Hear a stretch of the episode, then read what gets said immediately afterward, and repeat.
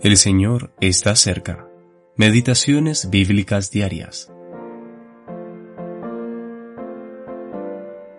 Se levantó después de ellos otra generación que no conocía a Jehová, ni la obra que él había hecho por Israel. Después los hijos de Israel hicieron lo malo ante los ojos de Jehová y sirvieron a los Baales.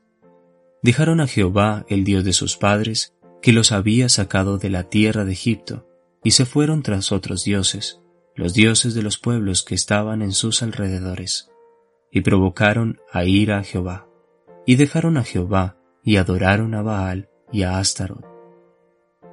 Jueces capítulo 2 versículos 10 al 13.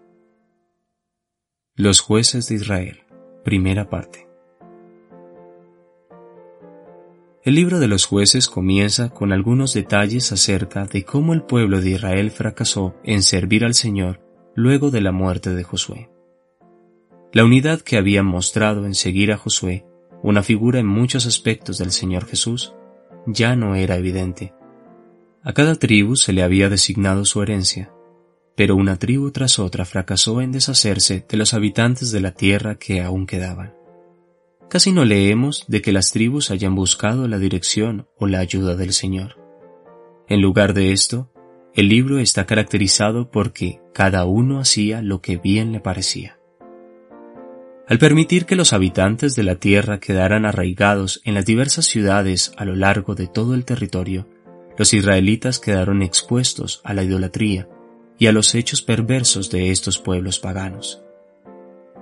Dios, en su soberanía, había mandado Israel que no debía dejar a nadie con vida, que debía destruir por completo a los pueblos que habitaban la tierra, para que no os enseñen a hacer según todas sus abominaciones que ellos han hecho para sus dioses, y pequéis contra Jehová vuestro Dios.